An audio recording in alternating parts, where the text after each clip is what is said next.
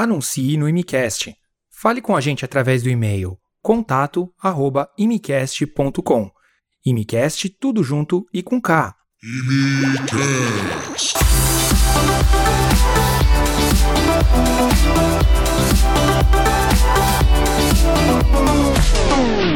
Fala, seus malucos! Fala, seus malucos! Está começando mais um Imicast para vocês. Eu e o meu parceiro, o Zeca Camargo, da comunicação Ô, Zeca- no YouTube. Ô, o Zeca Camargo não foi ainda, não? Foi aonde, bicho? Foi, não, não, não. Não, pelo amor de Deus. Não, não, eu achei que eu já não. fosse, eu já tinha Não, sido não. o Zeca Camargo. Zeca Camargo tá aí, É rapaz. Zeca Camargo, Ah, meu. tá. Não, não, eu tô falando Ah, eu assim. entendi. Agora Você entendi entendeu? você Você tá achando que morreu? Não, mas Zeca Camargo, pelo amor de Deus, você é um cara. Gente, entenda uma coisa, pra mim, É. tá muito cedo aqui ainda hoje. Ah, Então, então é isso. você sabe que o meu eu tô no meu parceiro, terceiro café, o Billy ainda tá. Tô no primeiro ainda. Metade do dele ainda. É. E é isso aí, meu. Aí- Galera, tamo aqui hoje. Eu e meu parceiro. Eu não vou falar o seu nome correto, não. Não, não, meu nome é secreto. só É, quem me Deixa conhece. só sabe. você fazer esse bordão É. aí, porque. É isso aí, beleza, parceiro? Como é que você tá? Graças a Deus, tudo bem, parceiro. Quem nós temos pra conversar hoje? A gente aqui, eu não sei se eu chamo ela de Angélica ou de Angel. Angel é mais chique, né? Angel Chic. Vai ser É. Angel daqui pra frente. E a Angélica, ela é real estate, corretora, né, de imóveis. Cara, eu, eu antes de aprender inglês, eu, eu vi essa palavra real estate, real estate, eu falei, caramba, que palavra forte isso aí, cara. Uhum. E aí eu via uns vídeos na internet do cara, ah, fulano é milionário, ah, ele é real estate, não sei o quê. Eu falei, acho que eu vou botar o nome do meu filho de real estate, cara. É tão bonito o nome que eu acho que eu vou botar de real Não, tem que estate. ser Real Estate Song. Real estate, mano. De Paula. De Paula é forte. De Paula. De Paula fala, beijo, Ju. É isso aí, é verdade aí. Mas é isso aí, vamos ver, tem história interessante pra, pra gente aprender, coisas interessantes pra gente 22 aprender. anos e no 22 Canadá. anos no Canadá, é isso que eu ia falar. É muito tempo. E, meu, é uma. é- bom, são duas vidas, né? Deve ter uma vida antes do, que, É. do, do, do Canadá, porque quando você fica 5, 6 anos, não dá tempo de falar assim, é uma vida no Canadá. Exato. Mas 22 anos, bicho. Pô, Imagina, é tempo pra caramba. se bem que eu acho que, eu- parcialmente eu discordo com você, cinco anos aqui parece que é... Tem Tem outro espaço-tempo no, no, no, no- no negócio, né? Tipo, Acho que eu exagerei. Cinco anos aqui equivale a 10 anos no Brasil, fora de brincadeira, acontece muita coisa, né, parceiro? Principalmente quando você começa a sua vida do zero. Mas enfim, 20 anos é um negócio É muito tempo. surreal, né? exatamente. Angel, muito obrigado por, rece- por estar aqui com a gente hoje, tá? Por dedicar o seu tempo aqui. E hum, vamos começar do começo, né, parceiro? É isso aí, A gente sempre. sabe que são 22 anos já de jornada aqui no Canadá, mas a gente sempre começa querendo saber quem era a Angélica antes de chegar, antes de se tornar Angel no Canadá e, e toda a carreira de sucesso que você construiu aqui. Ó, primeiro, obrigada a vocês é, por estarem indo, é, fazendo é, entrevista. As meninas também, muitíssimo obrigada, meninas. E são 22 anos aqui. Eu vivi mais tempo aqui do que no Brasil. Caramba. Porque eu saí daqui com. Eu saí do Brasil com 18 anos. Uhum. Eu fazia é, o segundo grau, fiz pré-vestibular e tudo. Passei é, faculdade de Direito e História. E eu namorava é, já há mais ou menos três anos, desde os 15, com meu marido hoje. Você trouxe Sim. seu marido, inclusive. Meu marido veio porque a mãe dele e o pai eram separados, morava. A mãe morava aqui, o pai no Brasil. Ele veio visitar a mãe e falou: Angélica, quer saber? Eu vou ficar, que eu quero juntar um dinheiro para comprar um carro tal. E eu tava naquelas férias de janeiro para começar, dezembro de janeiro, para começar a faculdade em fevereiro. Aí eu falei para minha mãe: mãe, deixa eu ir e tal, para visitar a mãe dele. A gente já namorava há três anos. Aí eu vim, nunca mais voltei. Nossa senhora. Caramba. Não, peraí. Então você tá há 22 anos aqui. E 25 com meu marido. Gente do céu, cara. Olha isso. É boda de prata, parece que fala? Eu nem sei que Não é a boda, gente não é- comemora é- nada. Não, 25. É, que- então, aqui 25 eles, eles, eles falam, eles usam muito a questão do casamento como um marco pra você marcar essas coisas de, de bodas, né? Aham. Mas eu acho isso muito relativo, cara. Que eu acho que quando você tem um relacionamento assim, então eu imagino que vocês não saíram do Brasil casados, vocês casaram aqui. A gente casou aqui. É, então. Então, assim, eu, eu, por exemplo, a Tha- a Thay e eu, a gente conta que a gente tem um tempo de casado, mas a gente tá junto há 15 anos, parceiro.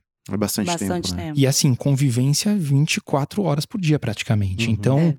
a gente arredonda, né? A gente fala, pô, a gente tá 15 anos junto, a gente nem conta exatamente o tempo de casado, porque o tempo que tá junto é, é tão superior, assim, que o casamento foi um marco, mas não foi nada que determinou, que determinou o rumo do nosso relacionamento. Entendeu? Entendi. É verdade. Eu casei com meu filho, assim, ele não tinha nem um ano ainda. Ele tinha acho que seis meses, eu casei com ele no colo, assim, no City Nossa, Hall que- aqui. Que Porque legal. se- eu acho que se não fosse é, essa parte migratória, É. é, deu poder, porque ele ficou, é, teve os papéis migratórios primeiro que eu por causa da mãe dele, porque aqui Uhum. você é maior de idade até os 19 anos. Uhum. Então ele ainda era menor. Então a mãe dele fez o processo, o processo dela estava baseado com ele sendo, é, é, como que se diz, É, ela se responsabilizando por ele, ele Certo. como- sendo o filho menor. Uhum. Então, é, a, gente, a gente só casou por causa disso, que a gente teve- sempre teve uma coisa muito leve, assim. Primeiro Ah. a gente era melhores amigos, Uhum. e eu queria que meu marido namorasse a minha melhor amiga, que ela é melhor amiga até hoje. É. E a gente até brinca, entendeu? Quando a gente vai no Brasil, era pra ele ser seu marido. Caramba! Nossa, Aham. que história doida, é É, verdade. e como ele era muito amigo, eu acho que a gente tem que ter, ser amigo, assim, antes. Porque eu acho que é só isso. A pessoa tem que se divertir também, tem que fazer, sabe? Tem que não gostar das mesmas coisas, mas tem que estar na mesma página. Nossa, falou tudo, Angel. É assim, acho que parceria é, é, é essencial. Não adianta você. Assim, tem gente, né, parceiro, que é, eu entendo que existam relacionamentos que você constrói. Uhum. Assim, por exemplo, tem gente que casa. é, até muitas culturas são assim. No Brasil, no Brasil nem tanto, mas muitas culturas você casa às vezes com a pessoa, não necessariamente tendo uma- um sentimento por ela, mas essas coisas vão se construindo ao longo do tempo. Mas, cara, parceria é essencial. Porque vida de imigrante, se você não tem parceria, fala a verdade, com- como você teria che- trilhado esses 22 anos aqui É se você não tivesse alguém que eh, vocês se automotivassem ao longo do tempo, às vezes um tá, tá um pouco mais pra baixo, né, parceiro? Acontece com a gente também como imigrante, né? De você tá às vezes um pouco mais pra baixo, aí vem a pessoa te anima um pouquinho mais, fala assim, não, vamos seguir em frente, vamos fazer Eu certo. costumo falar que aqui é igual BBB. É. É, tudo muito intenso. Nossa, mas É. eu falo Não isso é? todo dia, cara. É igual BBB. É. Você tá, você tá dentro daquela casa com aquela pessoa e aí, entendeu? Tanto pro bem quanto pro mal, É. né? Porque depois, quando, quando os problemas vêm, você, você é obrigado a dividir a cama e não, não tem pra onde correr. Não tem como Não correr é, pra casa dos não. pais, não tem como correr pra casa dos amigos. É resolver dentro de casa. não tem e- backup, e- né? e exatamente. É verdade.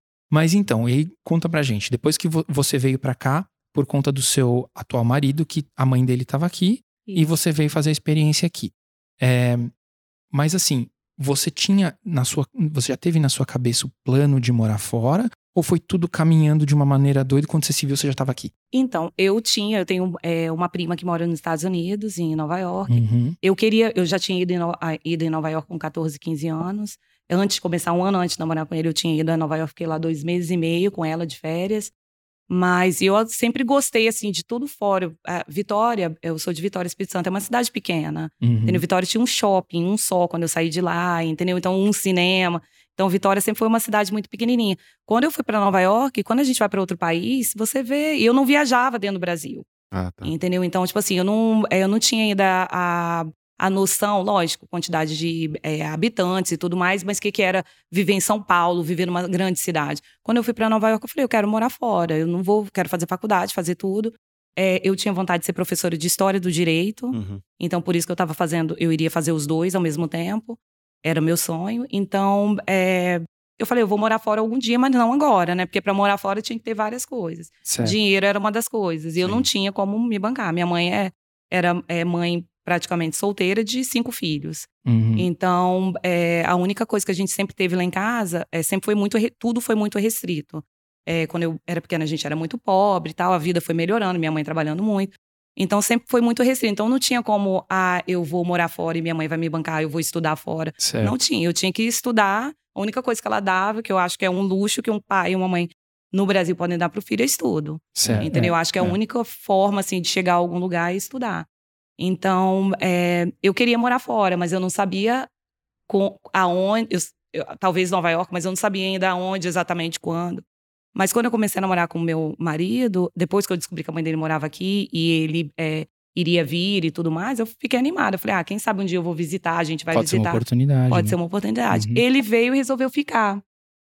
Aí eu falei, eu vou, porque é, eu não vou conseguir. Não era nem ago- a, a, a situação tinha mudado, não era nem eu morar fora, era ficar longe dele. Entendi. Aí eu falei, não, eu vou. Mas eu não sabia que eu ia ficar só sete anos depois que eu ia voltar pro Brasil.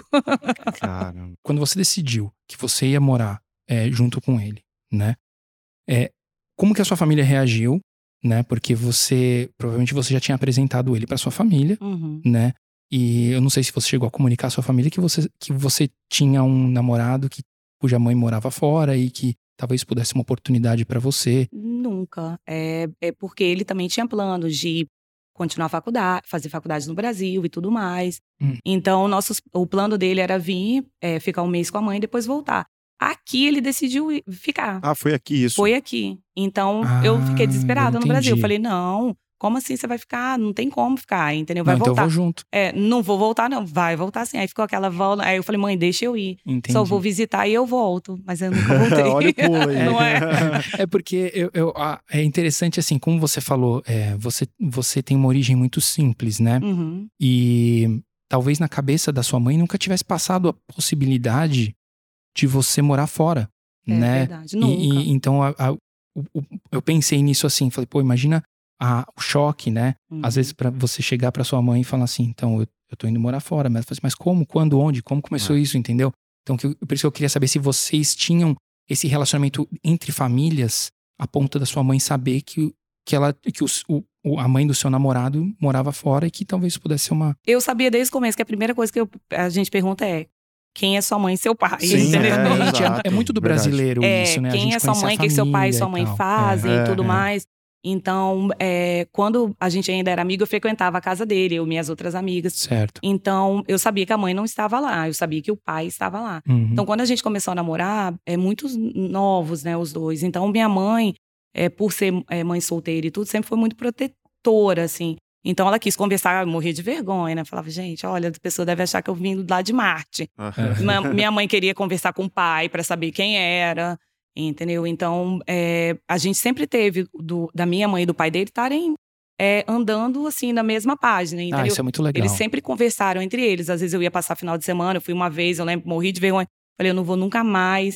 Eu, Uhum. com 16 anos, fui é, na casa da avó dele. A minha mãe falou com a avó, falou com a tia, falou com o avô, falou com todo mundo, que eu ia Principalmente nessa dormir. idade, né? 16 anos, você Aí eu parece, falei, ah, nossa, que coisa falei, é poxa, essa, né? o que, que é isso? Aí eu cheguei aqui, né, vim visitar, eu falei, que? Volto nada. Lá eu era super presa.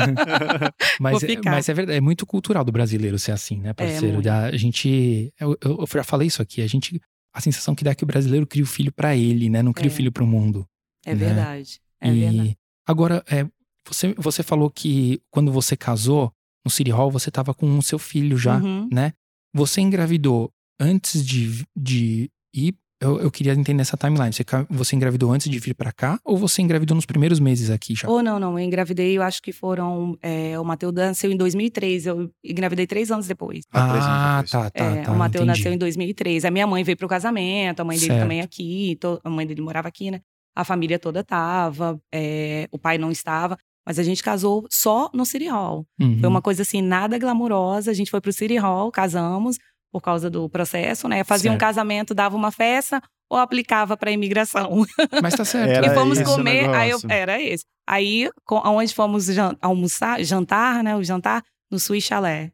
Comer frango com batata frita. Ah, Olha só. Mas, mas é um clássico. gente- Swiss é. É um clássico do E Canadá. a gente brinca, fala que coisa mais glamourosa que isso. E É o casamento durou tanto, dura Sim, é. tanto, né? Mas Ainda eu- muitos anos. Eu acho que não tem nada a ver isso também, Não. viu, Andy? Eu acho que é uma questão mesmo de amor, sabe? É. A gente, no Brasil, a gente é muito apegado a essa questão de, de, se- de mostrar, né, muito, Uhum. né? E acho que vir pro, você se tornar imigrante, eu não sei com relação às outras partes do mundo, mas especialmente no Canadá, a gente toma meio que um soco na cara quando a gente chega aqui, que a gente começa a ver que tem outras coisas Tem. que são mais importantes do que você mostrar ser alguma coisa, como é no Uhum. Brasil, né? Eu aprendi isso, assim, desde pequena, assim, Uhum. que é, o mais importante sempre seria o processo, por ver minha mãe, entendeu, naquilo. Porque quando você não aproveita o processo de qualquer coisa, você, é, geralmente você chega no resultado muito, assim, é, cansado, Concordo. muito, é, agora acabou, e você não continua.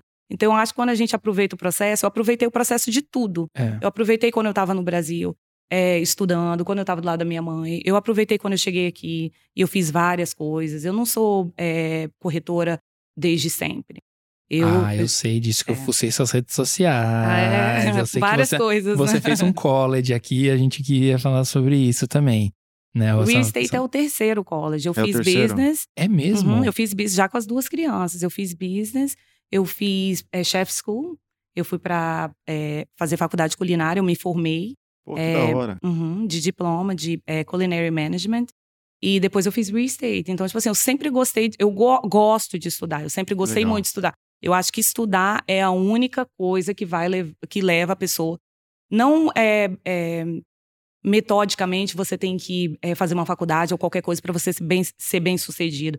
Mas eu acho que quando você tem informação e você retém, é muito importante. Não é. existe mais nada mais valioso hoje do que tempo e informação. É, é Você falou tudo. Informação hoje é o asset mais importante de qualquer empresa. Tanto que as empresas que trabalham com TI, né, de, de tudo, que mexem diretamente com informação, são as empresas que se dão mais dinheiro hoje em dia. Porque. E meus pais falam muito isso. Eles sempre falaram pra gente que conhecimento é uma coisa que é a única coisa que ninguém tira de você. As pessoas podem tirar a sua casa, podem tirar seu carro, podem tirar seus bens, podem tirar seu dinheiro, mas ninguém tira o conhecimento. Conhecimento é uma coisa que uma vez que você adquire é seu para sempre. E conhecimento liberta. Com certeza. Porque você te, te, livra de certas amarras. E eu sou que nem você. Se eu pudesse passar o resto da minha vida estudando, eu, eu passaria. Eu falo, se é, ganhasse para estudar, eu só estudava. Nossa, Nossa eu, falo, der, eu falo muito isso. Se me pagasse, é. eu só estudaria, assim, porque eu, eu gosto muito, assim. Eu gosto do, é, como se diz, do, de, de, é, de, de do, do, processo também de estudar, de sentar, de separar minhas canetinhas coloridas, sabe? Olha Dessa coisa. É, eu, eu me alegro quando eu tô aprendendo. Uhum. Entendeu? Então, é, eu sempre gostei. Eu acho que isso que foi me levando. Eu acho que nada, eu sempre tive essa, essa coisa, eu falo para todo brasileiro que eu conheço, que tente não levar as coisas como permanente. Uhum. Quando a gente a, começa a achar que tudo é, tudo vai passar, Uhum. entendeu? Tu, nada é permanente, entendeu? Tudo é temporário. Eu sempre achei que quando é, eu viesse para cá, se eu não gostasse, iria ser temporário. Uhum. Então eu não sofri com isso. Quando eu estava em qualquer outro trabalho, já trabalhei em limpeza aqui, é, trabalhei em cozinha, trabalhei em escritório. Todas as coisas, é, sendo boas ou ruins, eu nunca achei que era para sempre. Uhum. Entendeu? Então, tipo assim, nada é. Quando a gente acha que até uma, vi é, uma viagem, uma ida no Brasil, eu nunca choro quando eu volto. Porque eu não acho que é permanente, eu Você acho que é temporário. depois, acho que eu vou voltar e vou ver novamente? todo É. mundo. Legal isso. É. Nem sempre aconteceu, entendeu? Porque os familiares morrem, amigos que você gosta. Então, tipo assim, a gente não tem essa certeza, Uhum. entendeu? Mas eu sempre acho que é, que é temporário. Eu acho que eu vou, depois eu vou voltar, vou ver as outras, as mesmas pessoas é, que eu gosto. E é isso, porque senão a gente sofre muito. E se isso acontecer? E se essa pessoa não tiver mais? Entendeu? Entendi. Então eu sempre é, olhei por esse lado. Por que, que eu moro aqui há muito tempo? Muita gente vai embora no primeiro ano, no segundo ano, por causa Muita. da família É verdade. isso. família pesa demais, entendeu? Então, é, eu sempre falo, gente, qualquer coisa que é, vai acontecer da mãe, pai, que são as figuras principais assim da família, é, passarem, morrerem, você aqui ou no Brasil é a mesma coisa. É a mesma coisa. Quando chega a hora, a gente Tem vai. muito pouco que a gente pode fazer numa- nesse tem. momento, né? E talvez É. aqui, dependendo da situação, a gente pode fazer até mais. Principalmente se a família depende da gente. Depende não, ou pode contar com a gente financeiramente. Às vezes lá a gente não poderia fazer nada. É verdade. Entendeu? Então, tipo assim, eu vejo é, tá aqui como um privilégio. Uhum. Muita gente que eu converso no Brasil, eu sempre vou para alguns meses. Todo mundo, nossa, como que eu faço para ir? Muita gente quer vir. Então, eu acho que tá aqui é um privilégio. Lógico. Entendeu? É para é, quem dera que todo mundo pudesse é, fazer uma viagem, pudesse ver como que é outro país lá de fora. Eu acho que se todo brasileiro viajasse para um país igual aqui no Canadá, acho que a gente ia cobrar mais. É. Entendeu? Não, De sem tudo. dúvida, sem Saúde, dúvida. escola, acho Porque que a gente, tem um sistema demais. de saúde público aqui que, de uma certa maneira, funciona. E no Brasil, é- é- a gente tem um análogo que não Uhum. funciona. Tudo bem que é, é, existe, lógico, a diferença que a população do Canadá cabe no estado de São Paulo em termos de, Uhum. de quantidade, né? Mas, mas ainda assim, é um sistema que tem, tem um potencial. Olhando pelo, pelo modelo canadense, tem um potencial. O SUS tem um potencial de ser um sistema legal. Com certeza. Eu, eu tenho formação, eu sou dentista, né? Mas eu sou especialista em administração de saúde no Brasil. E a gente toca muito nessa questão de SUS, né, quando, no Brasil. E a gente sabe que o SUS é um, um- no papel, é maravilhoso. Uma É estrutura a aplicação prática dele, às Uhum. vezes por conta de diversas coisas aí que nem vale a pena a gente comentar aqui no podcast, né, parceiro? Mas enfim, é, acabam fazendo com que o SUS não tenha é, a projeção que ele deveria ter. Né? E no Canadá, de uma certa maneira, funciona o sistema público aqui.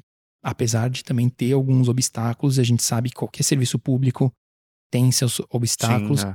Mas, mas enfim, vamos voltar então na sua história.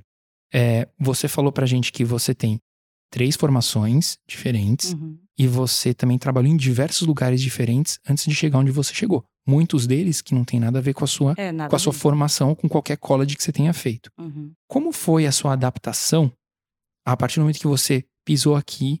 Você falou assim, não, vou ficar. Porque a gente sempre fala aqui que tem aquele período que você tá no oba-oba, né? Uhum. Fala assim, ah, Canadá, país maravilhoso, não sei o que e tal. Aí começa a vir a vida real. É. Tenho que tirar SIM number, tenho que pegar, abrir uma conta na Rogers ou em qualquer outra operadora de celular. Enfim. É verdade. Como que foi esses primeiros passos aqui? Foi um choque pra você? Você sentiu que você estava pronta e veio, abraçou de vez? Como é que foi isso? Então, é, quando eu cheguei, eu não sabia que eu ia ficar, né? Então, eu Uhum. achei que um mês depois eu ia embora. Então, mas eu falei, o que, que todo mundo tá fazendo? Entendeu? Eu não tinha dinheiro, eu cheguei aqui com 400 dólares no bolso. Nossa. Minha mãe falou, olha, é o básico do básico, você vai ficar na casa do, da, da mãe, Aham. entendeu? Então, é o básico do básico e é só isso. Você não tá indo pra fazer compra, você, você tá indo pra passear. Certo. Acho que não eram nem um mês. Eu acho que minha passagem não era para um mês. Acho que era 20 dias. Então, você vai só para passear. Então, eu vim, eu falei, olha, 400 dólares vai dar para eu comprar é nada. Então, eu vou ter que arranjar alguma coisa para eu fazer. E quando eu cheguei, meu marido já tinha alguma coisa que ele fazia. Ele fazia, ele limpava carpete. Certo. Ele passava uma máquina no carpete, porque ele ia junto com o irmão dele, que morava já aqui há bastante tempo. A mãe do meu marido trabalhava eh, durante o dia, ela limpava casas. À noite, ela fazia limpeza de escritório. Falei, pô, eu vou ficar o dia inteiro esperando todo mundo chegar. Eu quero Ficar fazer em alguma casa coisa. olhando pro É, ar. Falei, pô, eu de não tenho pro dinheiro. ar, né? É, eu falei, É. eu não tenho dinheiro, o que, que Uhum. eu faço? Aí eu falei pra minha sogra, falei, olha, eu quero ir trabalhar com você. Ela falou, aí ela riu, ela falou, é, o que, que você sabe fazer? Eu falei, nada. Nada. Entendeu? Agora eu não sei fazer nada, mas eu limpava a minha casa. Uhum. No Brasil, sempre ajudei minha mãe e tudo. Ela falou, então vão comigo, vou te levar. Aham. Então, tipo assim, os primeiros, as primeiras, se- a primeira semana, assim, foi a semana que a gente, quando, eh, na hora, a gente não acha nenhuma graça, mas depois a gente ri tanto, depois você pega um pouquinho de experiência. Eu lembro que tinha um montão de gente trabalhando no escritório, acho que era, eh, era ali na Dom Mills, era o escritório, era a head office da, do McDonald's e a head office do, da IBM. Então, eu lembro que eu tava, eh, ela falou, ok, você vai passar aspirador aqui nessa entrada e daqui um pouco eu volto, hein? Aham. Passa o aspirador. Aí eu falei, como que. é, já, já liguei na tomada. Eu procurando o botão, O cadê botão o botão? Cadê o botão? Cadê onde que liga? Eu fingindo assim, normalidade, né? Vou ligar o Certo. botão. Liguei. A pá é, que fazia o aspira, que aspirava, a pá que ficava no chão, ela era flexível, então ela fazia assim. Certo. Então ela era mole, porque era industrial. Então eu colocava a pá no chão e ela virava. Aí eu ficava assim. Aí eu fiquei brigando com o aspirador, tipo, uns cinco minutos. Aham. Aí eu fiquei, gente, quem tá passando? E uma vergonha, eu Tá vermelha, achando vermelha. estranho. É, tá achando estranho. Essa menina deve estar drogada, brigando com o aspirador. Por que, que ela não coloca o negócio no chão e arrasta? Que aí ele fica Ele, mais normal- ele estático. estabiliza. Ele né? estabiliza. Então, é, eu brigando com o aspirador, tipo, na hora, não Caramba. achei nenhuma graça. Que tava sozinha. você tinha nessa época? Eu tinha hum, 18. 18 anos. 18 para 19. É, eu cheguei. É, não, eu já tinha feito 19. Entendi. É a idade que você tá. Você tolera mais coisas também, É. né? Tipo assim, ah, vamos ver o que, que Sim. dá. E. É, Uhum. é. A É, gente- porque é, 18 anos você não tem muita bagagem de Brasil Não. ainda, você não tem uma vida equilibrada, então é, é hora de tentar, é hora de fazer coisas novas. Hein? É verdade. Que legal, que legal. E, e depois disso, Aí eu fiquei um tempão fazendo, e as pessoas chegavam e me perguntavam: é, você quer uma água? Você quer alguma coisa? E eu não sabia responder. Tipo assim, eu fazia inglês, eu fiz numa escola de inglês é, em Vitória. Eu fazia inglês, eu sempre fui bolsista na maioria dos lugares que eu estudava. Eu tinha desconto na minha escola, eu, eu estudava numa escola particular, o meu irmão. Então, tipo assim, eu sempre estudei muito. Eu acho que por isso também me induziu a estudar muito, porque senão eu perdia a bolsa É verdade. entendeu? E eu não poderia ficar mais naquela escola, entendeu? Então, é, eu falei, eu vou ter que aprender a falar inglês, é, gramática eu já sei mais um, um pouquinho, então eu vou ter que aprender a falar com as pessoas. Aí eu procurei uma escola que desse aula de inglês, não tinha dinheiro para pagar, de graça. Aí eram vários adultos misturados e eu estudava durante o dia, era numa escola ali na Chrissy Blue, eu acho que eles ainda têm essa escola, e à noite eu fazia limpeza. Aí eu fui aprendendo a falar inglês um pouquinho. mas você achou que eh, quando você chegou aqui você já, ah, sei inglês, tá? Porque eu sempre estudei inglês, aí você se depara com inglês aqui Aí realmente fala, na. bem, yeah, aham. aí fala bem assim, como que eu posso te ajudar? Aí eu eh, eh, eh, não consegui. aí eu falava aquilo, É, tipo na pizza aquilo. o inglês que a várias- gente aprende é completamente diferente do, que a É, gente pra- do que a gente usa no dia a dia, falei, parceiro. Meu, dá- bate aquele negócio assim, Bate. puta, será que eu É. sei mesmo, né? É. É. um negócio que. E várias histórias assim, as pessoas me perguntavam, tipo na limpeza, as outras mulheres, onde você, você mora perto da onde? Muita gente ia de carro, né? Eu ia de sábado. Você mora perto da onde? Você mora onde? Em Vitória, é uma pizzaria, era um shopping, era um restaurante com aquele nome. Uhum. Não era igual São Paulo, Rio de Janeiro, que tinha vários restaurantes, aquelas redes, não. Aí eu falei, eu moro perto do Pizza Pizza. Putz. Aí, tipo, na Bloor tem uns 50 Pizza Pizza. É. Qualquer lugar. Em Depois- qualquer lugar que você vai, tem 50 tem pizza, 50 Pizza Pizza. É. Onde você mora? Eu moro perto do Pizza Pizza. Perto do. Pizza Pizza. Ah, tá. perto do Pizza Pizza. Ah, Tá, eu sei entendi. onde. Sei onde você mora. Então, tipo assim, eu não tinha muita noção, assim, das coisas. Sei, Moro perto do sei. Pizza legal. Pizza. Então, tipo assim, eu morro de rir com essa história até É, hoje. que, que legal, legal. Nossa, mas Posso que- imaginar. É, mas deve ser uma história bacana, cara, Aham. mesmo. E aí, depois da, da limpeza, você. Quando que surgiu esse despertar essa vontade sua de fazer um college? Você chegou a fazer um caixa pra isso? Você foi direto? Como é que foi? Então, o que que acontece? Depois que eu estava trabalhando eh, na limpeza, meu marido começou a trabalhar na construção. Porque o dinheiro já não dá, não é suficiente. A gente tinha que morar sozinho. Até então, a gente morava com a mãe dele. Uhum. Então, a gente foi meio que querendo, já que a gente, a Angélica vai ficar, a gente tem que procurar um lugar pra gente morar. Quem casa quer casa, né? É, o que diz o ditado. É. Com certeza. Mas aí passou os 20 mais de 20 dias na. Porque você tinha passagem de volta. já, não voltei. Aí você não voltou. Falei e pra aí, minha mãe, vou ficar mais. Ai, desculpa, essa era a minha quebrando o pergunta. microfone. Vou a ficar mais um pouco. Ah, você falou. Vou. Aí minha mãe, não, se você ficar. Eu lembro que eu trouxe 400 dólares, mas eu trouxe o cartão de crédito. Aham. para uma emergência. Entendeu? Hum. Caso acontecesse alguma emergência, eu precisasse de voltar ou qualquer coisa antes da hora, eu podia pagar é, a passagem, o retorno, mas era um cartão assim emergencial, emergencial, Mesmo, entendeu? Certo. Então, é, minha mãe falou: vai ficar? Então pode que quebra o cartão. Você não vai usar nada, porque você Olha não acha que eu vou ficar sustentando você aí, é muito caro e tudo mais. Não gostou. Entendeu? Qual a mãe que ia gostar que a É, filha Exato. ficasse? Então, você acha que ela falou isso pra você porque ela tava com medo de te perder, de que você voltar, voltasse, viesse pra cá e não, ela não te visse mais todos os dias? Ou você acha que ela tava hoje, né, com a, com a cabeça que você tem hoje? Você acha que ela tava realmente é, é, preocupada com a questão financeira por você ser muito jovem e tá com um cartão ali na mão pra poder usar? O o que, que você acha é, não, que foi? é, ela queria que eu voltasse por causa dos estudos, porque a gente tinha ido até uma.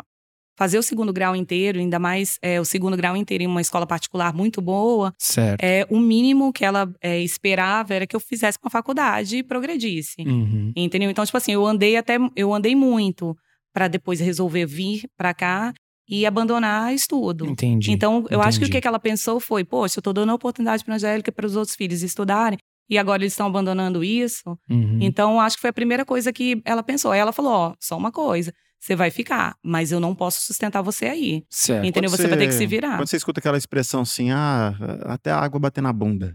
Geralmente é uma questão financeira. É, então. e aí eu acho que a mãe vai falar assim, ó, cortando o financeiro, e aí, o que ela vai fazer? Sim, sim. Então, é, então aí às- você, né? Às vezes é, podia, ela podia ter feito isso de uma maneira de empurrar, né? Fala assim, vai lá, Angélica, você, você consegue tocar a vida sozinha, Uhum. né? Porque ah, eu acho que no final das contas, os- o- tudo que os pais querem na gente é, é ver a nossa felicidade. Com certeza. Né? Mas é que fica aquela questão do, do, do apego, assim, né? De falar assim, pô, mas minha filha vai morar fora. E talvez você tenha sido a primeira da sua família que Sim. foi.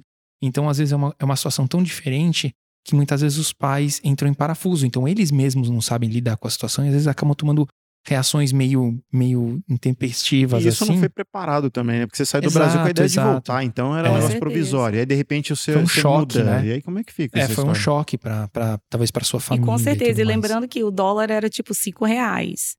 Então, Ah, qualquer é? 10 dólares que eu gastasse aqui, então por isso que a primeira coisa que a minha mãe pensou era. Nossa, mas o dólar já era é, alto assim, Era a alto, 22. Eu acho que depois que 2000, caiu muito, Depois né? foi caindo, foi É. pra 2 Ah, reais, 4. eu acho que pro Agora dólar subiu de novo, É. mas Pro dólar na época americano era em tipo 2000, 5 acho que era reais. menor, né? O, a, a- esse disparinho, né? Era, acho que era 2000, é isso. Cara, o que eu lembro Canadá Eu- era, era tipo pouco maior. 5 reais. Chegou era uma época que o caro. dólar canadense era mais alto que o dólar americano. É, mas eu não sei em que momento É. desse, do tempo foi. Mas chegou Provavelmente a ser, né? foi mais ou menos nessa época que eu cheguei, era muito É. caro. Então, uma das coisas que minha mãe falou, o cartão. Se colocar, tipo, mil dólares no cartão, já era. Eu vou ter É que pagar essa dívida pra É. sempre, É entendeu? verdade. Então, é, essa foi a primeira coisa que ela falou, ó, você já sabe. Eu sempre fui muito assim, por estudar, por isso que eu acho que conhecimento é uma coisa assim muito base, dá liberdade. Eu sempre estudei muito, entendeu? Então eu nunca vim achando que era uma coisa e era outra. Eu nunca fui deslumbrada, assim, Uhum. achando, nossa, agora eu tô indo pro Canadá, vou ver. Não, eu sabia que era frio, eu estudei, entendeu? Sabia que era frio. Eu Você sabia que era difícil? eu sabia que era difícil porque minha tia morava em Nova York. Então ela contava várias histórias. Eu lembro que ela brincava, ela tinha essa expressão, já pulei muito muro por causa de imigração. Aí você chega aqui, você vê que não tem muro, É, entendeu? é. Então ela, nos Estados Unidos também não. Então, tipo assim, eu lembro que ela falava, ela brincava quando ela ia pro Brasil passar férias. Ela falava, nossa, ela mora lá já, sei lá, ela, eles têm, hoje eles têm, é, acho que 70 e poucos anos, moraram a maior, a maior parte da vida lá, entendeu? Uhum. Minha prima é da minha idade, então é, nasceu lá. Então, eles já moram lá muitíssimos anos, assim. Então, é, eu, por ela, eu já sabia que era difícil, entendeu? Eu sempre soube que era difícil porque eu tinha ela como exemplo que não era fácil. Como era sua referência, né? É. Agora, Andy, me diz uma coisa. Você. é, Na época que você veio pra cá, não- a gente não tinha ainda aquela difu- difusão da internet como a gente tem hoje em dia. Qual que era a sua principal fonte? De que fonte você bebia pra você adquirir as informações que você falou que você estudou bastante? Você sabia que o Canadá tinha uma- um clima assim, assado, que a situação era assim, assado. Qual que era a sua fonte principal de informação nessa época? Olha, é, uma das minhas fontes é livro, Uhum. entendeu? Eu sempre adorei livro. É, todos os lugares que eu vou, eu quero saber onde que é a biblioteca, porque eu gosto Que muito de ver os bacana. livros antigos. Eu adoro livro. É um excelente hábito É, isso. eu adoro livro, assim. Graças a Deus, a minha filha tem o mesmo hábito. Uhum. Ontem nós fomos na Chapters, ela veio com uma, uma basket com oito livros. Eu É. falei, oito vezes 20 dá quanto, pelo amor de Deus? eu já fazendo a matemática, comprar oito livros de vez, pelo amor de Deus, muitos dos livros. Uhum. Adora ler. Entendeu? Então, é, eu sempre criei esse hábito de ler. Então, quando ele falou Canadá, eu já comecei. A, a- a gente falava no telefone com a mãe dele. Uhum. A gente já sabia que aqui o inverno era rigorosíssimo. Entendeu? Eu acho que o inverno era mais rigoroso 22 anos atrás. Sem dúvida. Entendeu? sem Então, tipo assim, eu já dúvida. sabia que É. era muito frio. A mãe dele falava: Ah, você vai vir visitar? Olha, quando chegar aqui, eu vou levar você pra comprar bota, pra comprar coisa, tem que usar luva. Aí eu falava: Não é, não deve ser bonito, né? Deve É. ser bem frio. É. Pelas fotos também, entendeu? O irmão dele e a irmã já tinham visitado e tudo mais. Então, tipo assim, eu fui vendo. É, quando você alguém fala de algum país, você começa a se interessar mais sobre aquilo. Entendeu? Então, quando eu vim, eu já sabia o que esperar, porque a mãe dele já morava aqui há mais de 10 anos. Certo. Entendeu? Então eu já, a tia dele já tinha vindo várias vezes. Então a gente conversou muito sobre isso, entendeu? Minha mãe conversou com ele, com a família. Tipo, vou deixar a Angélica aí, mas como que lá funciona? Minha mãe não sabia, entendeu? Minha mãe não fez nem o segundo grau. Então, tipo assim, eu tive que, é, que é, pesquisar para falar para ela também onde que eu tava indo. É, como ela diz, aonde que eu tava me metendo. Onde você vai se meter, menina? Pelo amor de Deus. Tá certo, é lógico. Preocupação de mãe, é normal. É, então, tipo assim, por isso, eu acho que livro, entendeu? Eu acho que a internet é maravilhosa, a gente tem vários.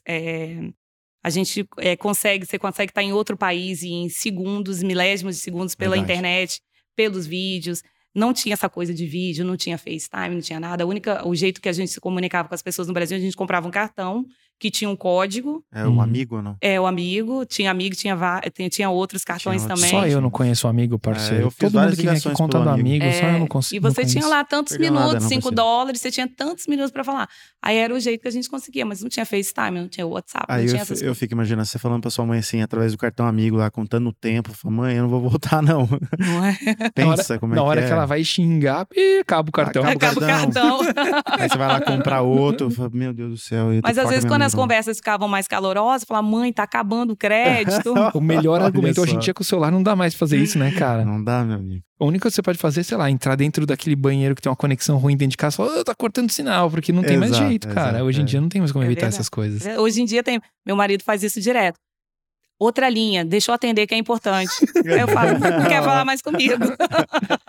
Você nunca sabe quando é desculpa ou quando não é, né? Aham. Aí eu falo, vai ter que atender, é trabalho, né? É, não. Só exatamente. quer desligar, vai ouvir música. Aí a gente tem o Spotify ligado, interligado, porque é com o meu e-mail. Ah, Aí eu vejo lá o Spotify dele funcionando. Música Fala, sertaneja. Eu falei, ó, ah, eu não tá falando com. Tá no trabalho telefone, e é. tá ouvindo música ao mesmo tempo. Tá, tá bem no telefone mesmo. Tô Aham. vendo que ele tá no telefone. Caramba. Bacana. E o- quando você chegou no. no quando, quando você fez a, a- a- o seu primeiro college, foi o de business? Foi. O Aí primeiro- você. Você, trans- você saiu direto dessa questão. Você ainda fazia trabalho de limpeza e foi fazer o college em paralelo? Como é que foi isso? Não, é, eu saí do trabalho da limpeza, por quê? Porque meu marido começou a trabalhar durante o dia. Certo. E à noite, e eu à noite. E a gente já não se via mais. Ah, entendi. Aí eu falei, não, tem que mudar o trabalho pra durante o dia, pra gente se ver à noite. é lógico. Então, e aqui a gente é muito sozinho. Então, a gente tem que, querendo ou não, mantém que ser essa flexibilidade, pelo menos pra única pessoa que você tá aqui Exatamente. por causa dela. Exatamente. Então, é, o que que acontece? Eu comecei a procurar emprego durante o dia.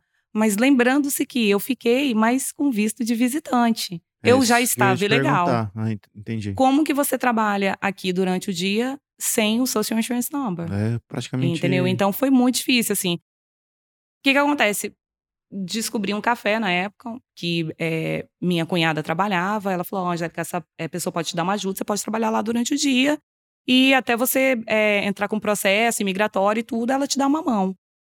Entrei. Aí eu comecei a trabalhar no café. Meu inglês ainda não era muito bom tal. Uhum. Aí o que, que eu fiz? Eu morava praticamente no café. Eu trabalhava 24 horas praticamente. Eu é, chegava é, 5 e meia da manhã, a gente abria a loja, era o Second Cup. A gente abria o Second Cup 5 e meia da Top, manhã. Você trabalhando no Second Trabalhei no Cup, Second Cup. 7 anos. Que da hora. É, trabalhei no Second Cup. Ou eu adoro o Second Cup. É muito bom, né? Cara, eu adoro também O Second Cup. cookie deles de, de peanut butter. É bom, né? Tem eu igual. gosto do hot chocolate, é muito bom também. Todas as bebidas. Eu, eu comecei a trabalhar lá no Second Cup, aí eu falei, o que, que você sabe fazer? Eu falei, nada. E nem inglês direito, né? Porque é aquele Uhum. inglês mais ou menos. É. Pra ouvir as pessoas eu entendia, mas pra eu falar de volta eu morria de vergonha. Aí o que, que você vai fazer? Eu, falei, "Ah, eu sei limpar. Aí eu comecei a limpar os rodapés. A Aham. minha chefe falou: ó, rodapé e lâmpada, hoje é você. Aí eu subia na escada e limpava todas as lâmpadas. Quando eu vou nos restaurantes, a primeira coisa que eu olho é a lâmpada e o rodapé. Porque eu limpei tanto, falo, gente, será que eles Já tem aqui? prática. Já tem prática, é verdade. É, é, eu sempre olho lâmpada, eu, eu olho pro teto, eu Bate vejo o se tem pra é. saber se tá limpinho. Então eu comecei a limpar rodapé e lâmpada e eu comecei a ser treinada para atender cliente. Aí eu- era só hi, how are you? Falava é, pro cliente como que eu posso te ajudar, tal e tal. E se começasse uma conversa, Desenvolver. tudo eu falava aham, Aham. aham. E sempre sorrindo. Então, tipo assim, todo mundo me adorava. Porque por mais que eles falassem alguma coisa, às vezes eu falo, gente, será que falavam coisas ruins? Porque assim, esse café tá ela um tá lixo. tão sorridente, Aham. aham, ela tá Thank tão you. sorridente. Esse, esse café tá Aham, uma é porcaria. Aham. Então eu acho isso. Eu acho que nós, brasileiros, a gente tem essa, esse cartão de visita. É. A gente é muito. É sempre com um sorriso no rosto. Pode É. estar acabando o mundo, entendeu? Então, às vezes, eu morrendo de vergonha e tal. E eu lembro que quem me treinava era uma portuguesa. Ela me empurrava e falava, vai. Olha. Aí eu falava, gente, o que, que eu falo? Eu falava, ai, com a pessoa. Então, tipo assim, é- canadense eu acho que é um povo mais aberto para a imigração. Uhum. Entendeu? Então, é, eu comecei assim. Sete, é, um ano depois, eu, como eu falei, eu morava praticamente lá, eu chegava às cinco e meia, dava quatro horas, estava no meu schedule, eu tinha que ir embora. Mas eu Uhum. ficava porque eu queria aprender mais. Ah. Então eu ficava trabalhando de graça, às vezes, de quatro horas até oito, até eles fecharem a loja. Você tá brincando. É, então, é, Eles gostavam disso, pelo jeito, Adorava, né? E né? falava Pelo amor de assim, né? eu falava bem quem assim, que não gostaria de ter um Uma mão funcionário de obra, de graça? exato, exato. eu falava assim, deixa eu fazer pra você, com a manager, deixa eu fazer pra você um inventory. Aí ela, ok. Como que faz? Aí você começa a contar todos os, os sacos de café que tem na prateleira e do lado você coloca, tem um- a, a ordem mínima e do lado tem quantos vocês pedem para aquela semana. Aí eu comecei a falar, gente, isso é fácil. Uhum. Eu faço isso muito rápido. Comecei a fazer inventory, aí eu comecei a falar para ela, quer que eu peça? Comecei a pedir nas empresas. Aí eu ligava para todas as empresas e pedir. Pedi bas- bastante coisa errada, várias vezes. Às vezes eles Lógico. tinham caixas e caixas de hot chocolate. Falava, gente, eu tenho hot chocolate até Quem pediu esse 2050. caminhão de hot chocolate? Mas peraí, cara, a gente pede o que a gente gosta. Não Se ela é? gostava tanto do hot chocolate, Aí tá o certo. hub do Second Cup falando, aquela, aquela unidade tá vendendo, hein? Não é? Tá vendendo. Mais ou menos isso. Mas agora falando sério, parceiro, agora eu tô começando a entender Uhum. é, que a, a, a Angel, assim como outras pessoas que já, já vieram conversar com a gente aqui no IME, elas é, já estão há mais tempo aqui. Elas pegaram o primeiro boom de imigração Sim. no Canadá. E o brasileiro, ele tem uma fama, ele tem uma. Ele é muito bem visto no mercado porque o brasileiro é muito esforçado e proativo. E isso a, a Ju já falou aqui, é, Uhum, a, se não me engano, a. Lu falou também. E agora eu começo a enxergar que os brasileiros que vieram, vieram nessa pegada também. De pessoal que as- muitas vezes submetia a trabalhar de graça para poder aprender. Uhum. Porque o brasileiro tem muito isso dentro dele, né? Será que essa fórmula do dá certo aqui no Canadá? Tipo, Então, cara, eu não sei se hoje em dia isso funcionaria, né? Mas assim, a verdade é que eu acho que, de uma certa maneira, a gente é, mimou o nativo, né? Uhum. Não só o brasileiro, mas outras culturas também mimaram o nativo com essa questão de ser proativo. Que, que nem você falou. Ah, é, eu queria fazer o seu inventory. Aí ela fala assim: ah, vai lá e faz. Óbvio, quem que não quer que uma pessoa faça o trabalho pra ela? Mas olha, eu vou dar minha opinião assim muito sincera. Pode eu dar. continuo achando que é válido. Eu sei que a gente mima, são horas Uhum. de trabalho, são nossas horas, mas lembra do comecinho da nossa conversa, conhecimento. Tá. Eu acho que quem tem conhecimento, quem retém conhecimento, tem cartas na manga. Então, por Lógico. exemplo, hoje em real estate, aí você fala, Angélica, você hoje, é, eu comecei real estate mais ou menos uns quatro e pouco anos atrás, mais ou menos, é, é, uns quatro anos atrás. É, você faria a mesma coisa? Faria e fiz. Eu fui Uhum. para uma pessoa que eu achava que era maravilhosa em real estate, fazia muitos milhões de dólares, atendia muitos clientes, e, era, e é uma pessoa, me- me- meu mentor até hoje, é uma pessoa que eu acho que eu trato, eu gosto do jeito que ele tratava os clientes, porque eu era uma cliente, eu fui uma cliente. Entendi. Eu aluguei a casa com esse corretor. Falei, gente, ele nem sabe, mas ele vai ser meu mentor. Quando eu peguei minha licença, a primeira coisa que eu fiz o quê? Vou trabalhar para você de graça. Quatro anos atrás, depois de tantos 20 anos de Canadá. Então eu acho que se você, é, se você acha que você pode fazer, se você acha que a outra pessoa vai ter alguma coisa válida se você ficar perto dela, fica perto dela. E isso não é uma fórmula só pro Canadá, isso aí no Brasil, serve no Brasil. Inteiro. Pra você se dar bem, para você se dar bem, você tem que trabalhar de graça muitas vezes. Com certeza. A Você Paula tem tava que falando ver. isso, que trabalhou muito de graça. Sim, sim, mas parceiro, mas sabe o que eu acho? Assim, eu vou fazer o advogado do diabo aqui na nossa mesa redonda. Tá. que não é redonda, mas eu vou fazer o advogado do diabo. Eu acho que a partir do momento em que a gente que a gente transforma isso, né, numa característica que isso, isso acaba se incorporando como uma característica do brasileiro aqui, de uma certa maneira, a gente a, é, a gente fica a gente fica bem visto no primeiro momento, mas será que isso não dificulta pra gente a partir do momento que a gente começa a querer ascender profissionalmente, né? Porque o, o que acontece? Uma pessoa que se submete a trabalhar de graça, se, se uma pessoa vai e faz, beleza. Se duas pessoas vão lá e faz, beleza. Mas se todo mundo começa a fazer, toda a comunidade brasileira vem pra cá e faz isso, a gente acaba cri- é, incorporando isso no nossa, na nossa característica e as pessoas começam a enxergar o brasileiro como mão de obra Posso, fa- barata. posso parceiro. falar sobre isso? Hum. Isso será que não queima a gente pra. Vamos supor, na hora que você vai querer é, ascender um cargo de, chef, de chefia naquela Uhum. mesma empresa, o cara vai falar assim: ah, meu, vou, vou botar um canadense lá, porque no- não- o brasileiro é bom até esse nível, até esse nível profissional. Depois disso a gente não É, sabe, entendeu? Aí é que tá. É porque assim, na teoria, é assim que funciona. O problema é que a gente pode dar a fórmula aqui, a gente pode falar que assim, ó, vai de A pra B, que esse é o sucesso, porque a gente tem histórias aqui de pessoas que chegaram aqui e tá falando a mesma coisa que você tá falando pra Exatamente, gente. exatamente. Só que as pessoas não conseguem fazer isso. A Uhum. pessoa, acho que, na minha opinião, ela tem que nascer com isso, ela tem que estar muito. O mindset dela tem que estar muito bem certinho pra ela falar assim: na verdade, eu não tô trabalhando de graça. Eu tô ganhando também, Uhum. em termos de conhecimento. Que você falou, vira carta na manga pra frente. Aí que tá, eu não queria ficar lá depois das quatro horas limpando baseboard e lâmpadas, já sabia. Eu queria estar fazendo o Porque vai trabalho da nada? onde que eu queria estar. Eu não queria pegar o lugar da manager, mas eu queria ser uma manager também. Porque na época minha chefe tinha vários cafés. Uhum. Então eu falei, eu quero aprender o que, que ela faz, porque eu prefiro estar fazendo inventory, estar ordenando coisas pelo telefone, do que estar limpando baseboard e A sua, a lâmpada. sua chefe era uma Entendeu? franqueada, então, da- da, Franqueada, rede. Ah, entendi. Quando Você ela respondia direto pra ela. Isso, quando eu comecei, eu não era gerente, né? Quando eu comecei, Uhum. ela tinha mais ou menos é, oito cafés. Quando eu saí, ela tinha 17. Então, eu sabia que aquelas coisas é, que iriam crescer e ia chegar uma hora que eu ia ter minha oportunidade. O que, que a gerente tinha? Um telefone pago, estacionamento pago, tinha um, um, um paycheck de salário que não era mais por hora. Isso é, independente de qualquer coisa, meu salário estava lá bonitinho, se eu faltasse, alguma coisa assim. Porque eu Uhum. era responsável pela loja. Eu queria ter esse status, entendeu? Eu queria ter esse trabalho. Para eu ter esse trabalho, o que, que eu tinha que fazer? Ou eu ficava trabalhando lá anos, ou eu aprendia rápido. E quando surgisse oportunidade, quem soubesse mais entrava. Aí isso. Eu não ficar. É isso que eu acho que é a visão. Quando você é, trabalha de graça e você não está tendo nada em retorno, é de graça. Quando você está tendo alguma coisa em retorno, e no caso, de novo, conhecimento, eu acho que isso é um investimento. Sim, sim, eu, eu, eu- eu concordo perfe- pe- plenamente com o que você falou.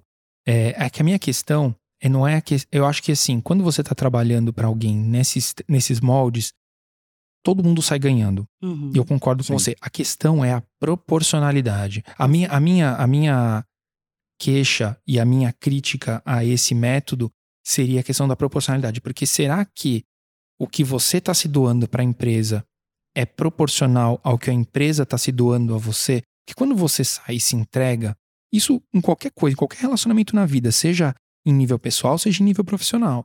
É, quando, você, quando um lado se entrega demais, dá ruim. Sim. Eu Uhum. cansei, a, a- gente, não cansei, mas a gente já chegou a, a contar aqui no podcast que a Thay e eu, a gente morava, quando a gente chegou aqui, a gente morava num, num, num apartment na Yagna Egg. Então, como qualquer 99% dos brasileiros da segunda onda de, de imigração aí. E lá, é, a gente chegou a pegar elevador com brasileiros, né? E os brasileiros, eles não sabiam que nós éramos brasileiros, porque a gente também não ficou falando no elevador, mas a gente viu uma conversa dos dois no, no, no, no elevador falando que, ah, vamos. Era um, um deles, acho que era contractor, alguma coisa assim, e falou assim: ah, vamos, vamos contratar brasileiro, porque brasileiro a gente consegue explorar. Por que será que ele, eles. Da onde surgiu essa, essa, esse, essa mentalidade de achar que o brasileiro é submete? Porque houveram pessoas, eu imagino que houveram pessoas no passado que se submeti- submetiam. Só que aí quando você incorpora isso, você começa a levar isso como uma característica de um, de um povo, como é o caso do brasileiro, eu acho que isso, de uma certa maneira, a longo prazo atrapalha. E é essa, é por isso que eu tô fazendo advogado do diabo aqui. Uhum. Porque eu acho, eu acho que para nós, sim, se você for olhar pro lado do funcionário que é o seu, assim, eu, tô- eu tô ganhando. Mas será que você tá ganhando na mesma proporcionalmente ao que o cara que tá teoricamente usando você para te explorar? É aquele negócio, né, cara? Quando você treina um cachorro, tá? Você treina um cachorro, ensina a sentar, dar a pata, não sei o quê. Quem que tá treinando quem? Você tá treinando o cachorro ou o cachorro tá treinando você? Porque na cabeça do cachorro ele fala assim: bom, eu já sei que se eu ficar sentando, ele me dá as coisas. E na sua, na sua concepção você fala assim: bom, se eu ensinar ele a sentar, eu vou ensinar ele a sentar para ele ganhar alguma coisa. Quem que tá, quem que tá saindo é, melhor nessa relação? Essa que é. Por isso que eu acho que às vezes você se submeter, entendeu? Pode te trazer uma coisa mais, mais negativa a longo prazo, entendeu? Mas eu acho que existe duas questões aí. Existe aquela questão de que você vai se submeter para determinado serviço por uma questão de necessidade, então aí Uhum. não há troca. Você tá fazendo aquilo porque você precisa fazer aquilo, ponto, Isso. acabou. Como eu vejo no Facebook muitos brasileiros fazendo. É, contrato gente para limpeza pagando 14 a hora. Beleza, e aí quanto que ele tá ganhando por trás? Exatamente. 36. É errado isso que ele tá fazendo? Não. Não é errado. Beleza, ele poderia estar pagando até um pouco mais, mas beleza. Se eu tô numa, numa questão de necessidade onde eu tenho que pagar meu aluguel mês que vem, eu vou me submeter. Aí já não é uma questão de doar o meu tempo, é uma questão de que eu preciso Mas, fazer parceiro, aquilo. é trabalhar de graça. A gente tá falando de trabalhar de graça. Não, mas você aí, não tem. A, a a Mas sua aí, moeda é uma moeda que ela não é financeira. Você não. Você, você pode até ter aspiração, mas, mas eu, eu acho que o que a Angel tá falando é que ela tava fazendo um investimento a longo prazo, Uhum. né? Mas não, não era aquela coisa assim, eu preciso trabalhar a mais porque eu preciso pagar meu aluguel. Porque se fosse uma coisa imediatista, ela não se submeteria a trabalhar de graça. Lógico que não, eu, eu arranjaria outro Sim, trabalho. sim. Eu acho também a questão é, é de quem tá do outro lado. É, é olhar quem tá do outro lado.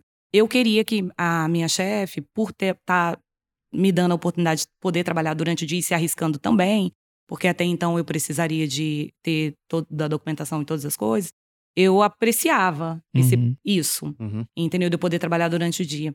Outra coisa também, não era pedido, era feito. isso que eu ia falar. Então, é, eu lembro que minha mãe falava bem assim: quando a gente, é, nossa vida melhorou no Brasil, minha mãe tinha uma pessoa ajudando ela na, lá em casa. Só cozinhava, lavava, fazia Certo. todas as coisas. Minha mãe sempre falava, Angélica, os melhores. Sempre falava, quando vinha a conversa, a gente reclamava de alguma coisa, minha mãe falava, Angélica, os melhores empregados você não precisa pedir. Ele vê pra fazer e ele faz.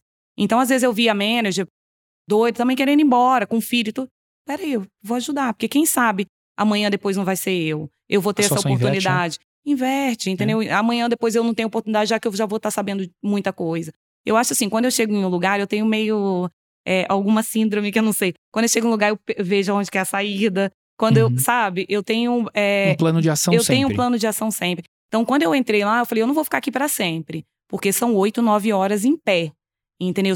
Tendo meia hora de break, assim, eu sentava e levantava. Uhum. Então eu não vou ficar aqui para sempre, porque amanhã eu depois vou ter filho, vou casar e tudo mais. Vou casar, não, vou continuar minha vida. Não vou conseguir trabalhar todas essas horas. Eu sabia que aquilo dali não ia ser para sempre. Mas eu sabia que aquilo dali era o melhor que tinha naquela hora. E eu Uhum. aproveitei. Então deu mais ou menos um ano, eu virei manager. Aí eu já estava fazendo o management da Union Station, que era mais ou menos 400 é, clientes por Nossa, hora. Estão ouvindo Por uma hora. movimentação Por maluca hora. Eu, eu cara. doido aqui falar assim, ah, por, por dia? Não, o por Rush, hora. Por dia já ia ser muito. Por o, dia rush, já é o rush deles, por exemplo, tinha show, a gente tava. traba- Eu tava trabalhando na Union Station, em volta tinha, na época era Air Canada Century, tinha Sky Dome, tinha aquilo tudo. Onde tinha jogos de basquete, shows. Eu lembro que no show dos Rolling Stones foi 400 clientes a hora no Rush, quando todo mundo tava para pegar o Gold Meu Train. Deus. Então, às vezes a gente tinha 300 e poucos clientes por hora. Então, é, aquilo tudo me encantava. Quando eu via lá quantos clientes a hora e quanto que o café fazia Potencial, dinheiro, né? eu falava, caramba, é aqui, entendeu? Aqui dá dinheiro, café dá muito dinheiro. Então, tipo assim, eu gostava muito, entendeu? De Uhum. fazer o que, que eu tava fazendo. Eu acho que é isso. Quando eu tava limpando, eu adorava limpar.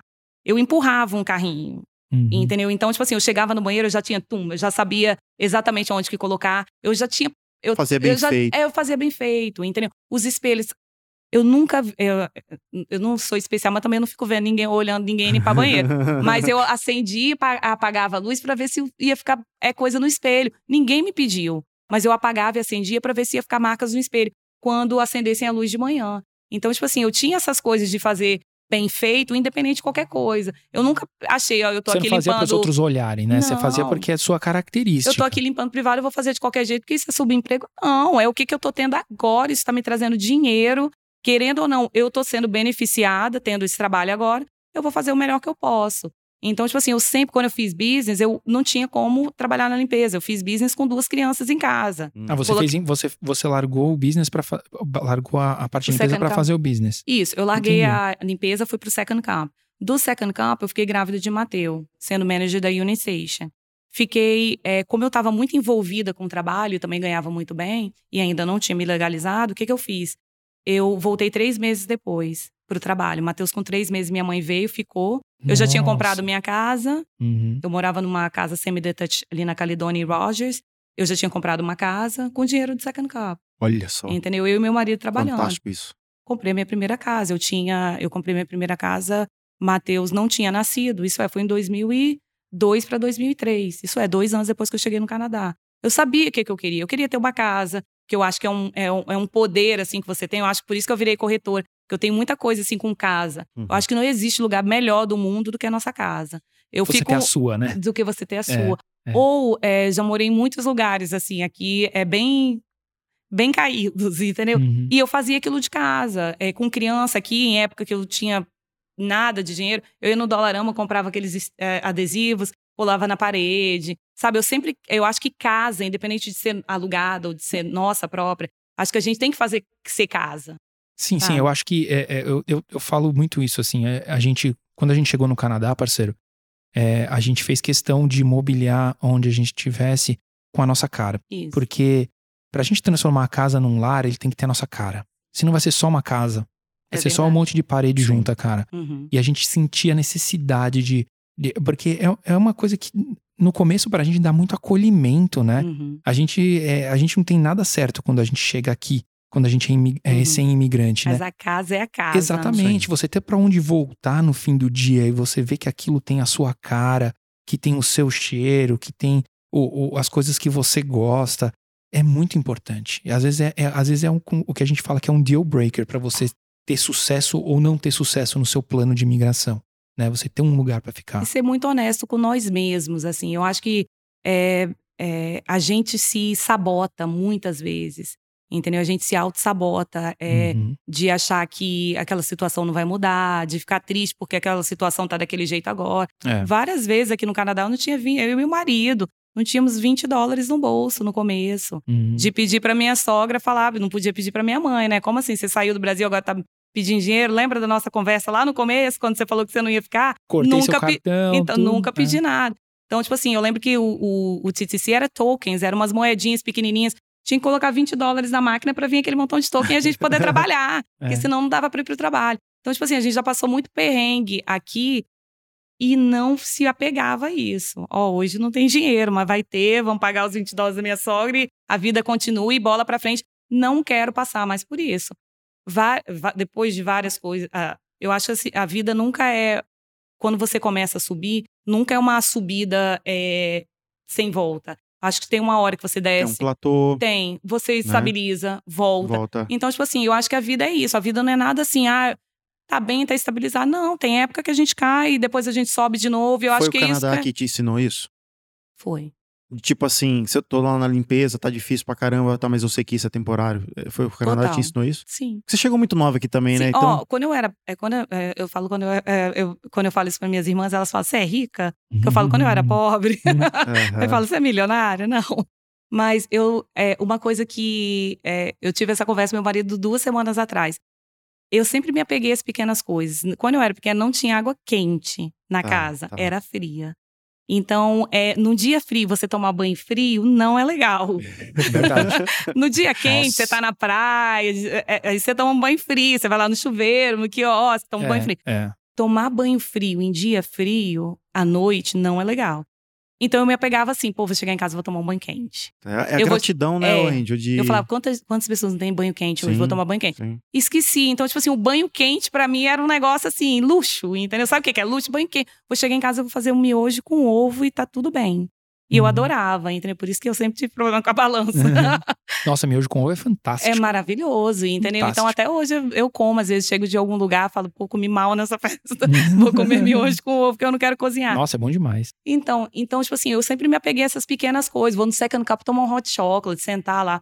Melhor Ter aquele coisa. momento de falar, né? É isso, entendeu? Hoje em dia, porque o que, que, é, que, que é muito é, é custoso? O que, que é muito caro? Tempo. Verdade. Você sentar com uma pessoa e tomar café, vocês estarem aqui hoje me, é, me entrevistando, a gente tá batendo esse papo, é uma coisa. Eu, eu, eu chamo isso de privilégio, você entende? Quantas Uhum. pessoas queriam estar sentadas aqui contando a história também e que a história foi mudada. Podendo É, se dar o luxo de ter um tempo Pra tá- isso, pra entendeu? contar, pra, né, pra tá É verdade. adquirindo novas experiências. Você sabe que eu, eu assisti um TED Talk de um cara que ele fez uma empresa que foi muito bem sucedida. Eu não sei hoje em dia em que pé que ela anda, mas é uma empresa chamada Docstock. E o cara falou uma coisa muito importante na TED Talk dele. É que ele falou exatamente isso. Ele falou que o, o- uma das coisas mais importantes que a gente tem na vida é o tempo. Se a gente tivesse tempo infinito para as coisas que a gente vai fazer, tudo seria um sucesso. Se a gente tivesse tempo infinito para fazer uma empresa dar certo, porque a verdade, o que, muitas vezes o que falta pro, pro seu plano Uhum. ser um sucesso é tempo. Que você às vezes não tem, ou que às vezes. É, ou porque quando você fala assim, ah, no, sei lá, é, é, não tenho dinheiro. Tudo bem, você não tem dinheiro agora, mas pode ser que lá na frente você tenha. Só que Uhum. para você chegar daqui a ali, uma das coisas que você precisa é de tempo. Se você não, se a gente tivesse tempo infinito, qualquer empresa seria um sucesso. Qualquer coisa que a gente faria seria um sucesso. Então, realmente é, é, é um privilégio a gente tá, Sim. a gente tá tendo esse, esse- esse- essa troca aqui hoje, né? Com certeza. Mu- Muito, muito importante isso que você falou, gostei bastante. Agora, parceiro, você me interrompe aí se eu estiver andando Não, muito, tá bom? chega, chega a bucha aí que tá Vamos lá. Então você fe... aí você você parou tudo, você vai fazer o business. Sim. Aí E- eu já com as duas crianças, eu trabalhando no Second Camp, fiquei grávida de Mateu. é, voltei é, três meses depois, minha mãe veio e ficou seis meses comigo. Quando Certo. o Matheus tinha mais ou menos nove meses, minha mãe foi embora. É, continuei trabalhando, o Matheus foi, Mateus foi para uma escolinha, foi para uma creche. Eu tinha alguém aju- me ajudando em casa nessa época. Eu ganhava bem, por isso que eu não queria sair desse emprego. Certo. Então, é, depois disso, fiquei grávida de Vitória. Aí eu falei, ah, agora eu vou ter que pagar para ficar com é, daycare e tudo para duas Dois crianças. daycare. É. Eu falei, agora tá difícil. Aí eu falei pra minha chefe, falei, olha, agora é a hora de eu sair, porque eu vou ter que com duas crianças mudou minha rotina. Eu não posso mais acordar tão cedo e sem hora pra voltar pra casa. Você tava na Union ainda. Eu tinha mudado de alguns cafés. Por quê? Porque no decorrer dos anos eu virei a manager que treinava outras managers. Então, Ah, várias entendi. managers passaram, passaram por mim e o staff também. Eu era mais ou menos o training store. Depois que eu tive o Mateu, eu não pude mais ir pra Union. Outra manager assumiu a Union, Só um porque dos tinha que ter cafés mais é, bombados do- de Toronto, se É. não for o mais bombado. É. Então, aí o que que acontece? Eu fui pra outro, outra loja. Eu fui pra uma loja ali na Bloor com. Um, é, Bloor com. Esqueci agora. É, ali perto da. É, perto do consulado brasileiro. Ah, sei, é sei. Bloor, Bloor com a Bay. Com a Bay. Ai, meu Deus, quase de novo. É, Bloor com Bay. Então, ali debaixo da Gap tinha um café, debaixo daquela loja grandona da Gap de esquina tinha um café, tinha um Uhum. second cup, eu virei gerente dali. E ali virou a loja que, é, que é, treinava pessoas, é, é, staff treinava managers também. Então, quando alguém ia se tornar manager, passava por mim antes. Olha eu sempre fui muito legal. metódica, muito chata. Falava, nossa, vou ter que treinar com a Angélica. Todo mundo meio que me E você não- odiava. E, e você não parece ser brasileira assim, olhando pra você atrás de um Jura? second cup assim, eu, Não. eu falaria, Não, não, Juro. meu, não tem parece traço de não brasileiro, traço, né? é. Então, mas é, comecei a. tre- é, muita, muita gente perguntava de onde que eu era, entendeu? É, então. Muita gente fala Spanish. Se eu falava espanhol, eu não, gente, não, Não, não. Spanish. Tá mais pra Muito italiana. perto, tá mais pra é. italiana. Eu acho que eu chutaria se eu, não, se eu trombasse com ela Italiana. na rua e falar italiana. Por causa Mas dos então- olhos. Mas você era então a, a, a chefona megera ou você, você tinha, era só fama? É, não, super megera. Porque eu sempre gostei das coisas muito corretas, entendeu? Certo. Muito certinhas. Eu achava assim que todo mundo, e é, esse é um grande erro, nem todo mundo tá na mesma página que a gente. Então, quando as pessoas entravam pra treinar comigo, eu achava que elas tinham que ter a mesma disposição que eu tinha. Uhum. Porque eu já trabalhava aquilo dali pra mim era a minha vida, entendeu? Eu já trabalhava ali muitos anos e eu tinha aquilo como muito sério.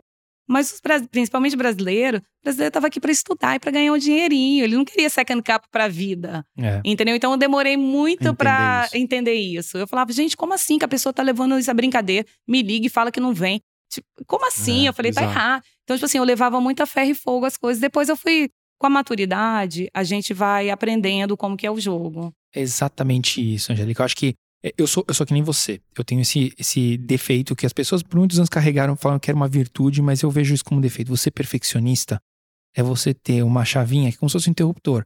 Ou tá errado, ou tá certo. Uhum. Não tem. Só que uma, uma vez eu ouvi de um professor da faculdade, que de um, um paciente que eu atendi, que eu fiquei até o Natal atendendo Uhum. ele, porque foi estendendo, estendendo, estendendo o atendimento dele. Ele falou assim: olha, você tem que entender que entre o certo e o errado existe um limiar de aceitabilidade. Uhum. E aprender, a gente entender que isso acontece, só a maturidade traz. Só. Só maturidade e algumas porradas na vida, né? Sem dúvida. Porque sem às dúvida. vezes a gente fica meio assim, sem, desnorteado. Que, tipo assim, Uhum. como assim isso acontece? Não deveria acontecer. Porque quem tem essa, essa didática de ser perfeccionista acha que as coisas vão acontecer categoricamente. Exatamente. Entendeu? Que vão ter vários níveis. Não, as coisas mudam de direção. É, é. Entendeu? Alguma hora, alguma coisa vai mudar de direção. E eu não tinha muito essa flexibilidade. Eu acho que a maturidade trouxe isso. Mas a parte de perfeccionismo, eu acho que é, eu acho que eu mudei isso meio que o Second Cup me deu uma foi uma universidade de customer service, porque eu atendia pessoas de todas as nacio- nacionalidades e eu nunca tive assim um, um- uma reclamação sobre o meu é, comportamento perante aquela pessoa naquele problema que a pessoa Nem teve. perante os funcionários. Nem perante os os funcionários. Por quê? Porque eles sabiam que eu estava ali. Eu lembro que eu tive uma funcionária que falava, Angélica, eu não vou ficar aqui para sempre. Para que que eu tenho que aprender isso tudo?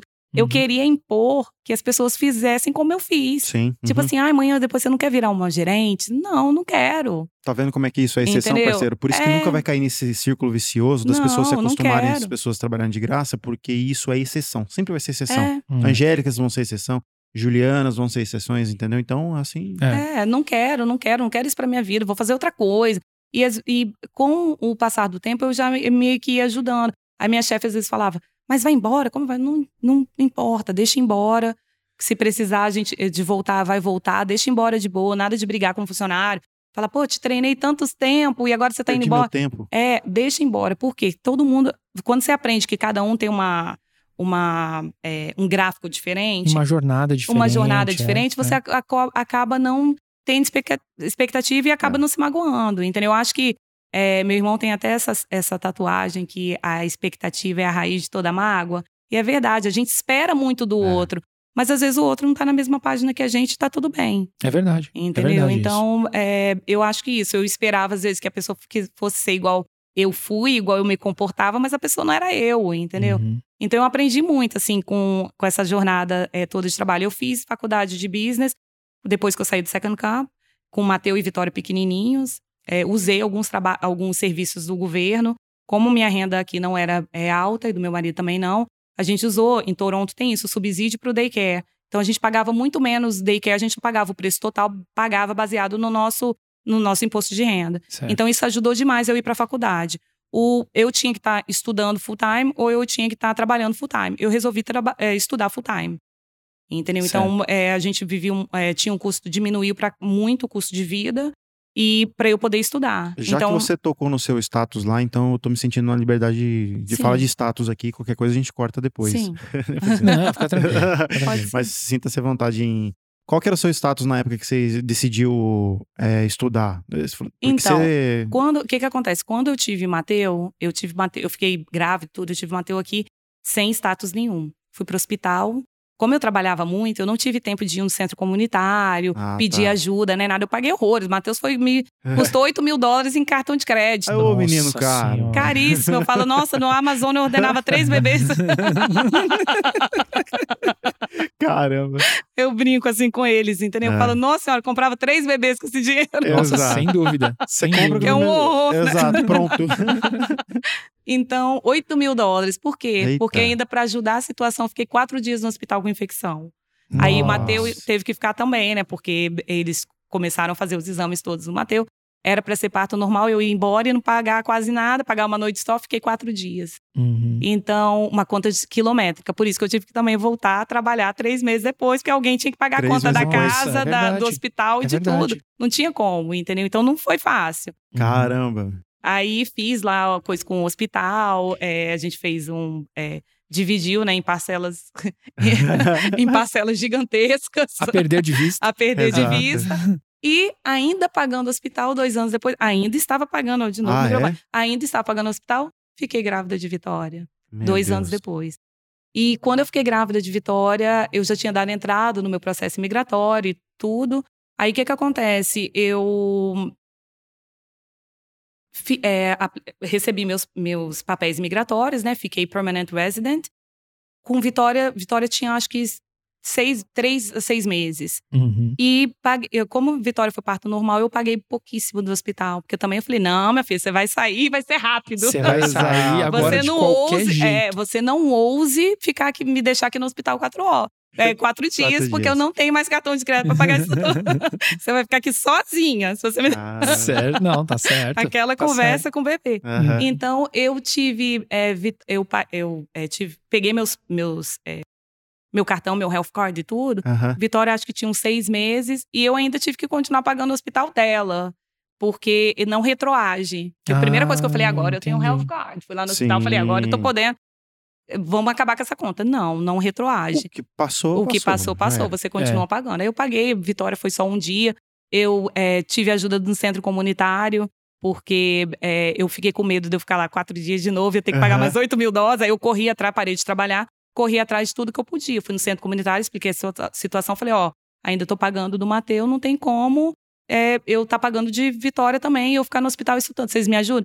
Eles ajudam. Então, tipo assim, os centros comunitários aqui fazem um trabalho muito bom. Tá. Então, todo mundo que chega, é, eu tenho essa conversa com vários clientes, é, várias pessoas amigas que chegam e não tem o health card, não tem todas essas coisas. Eu falo, gente, mesmo os que têm, procuram um centro comunitário perto da sua casa para qualquer coisa que você precisar. Uhum. Para uma família, às vezes, que chega, vem visitar, você não tem norte, você não sabe o que, que você faz, você não tem como ligar para um médico e perguntar nada.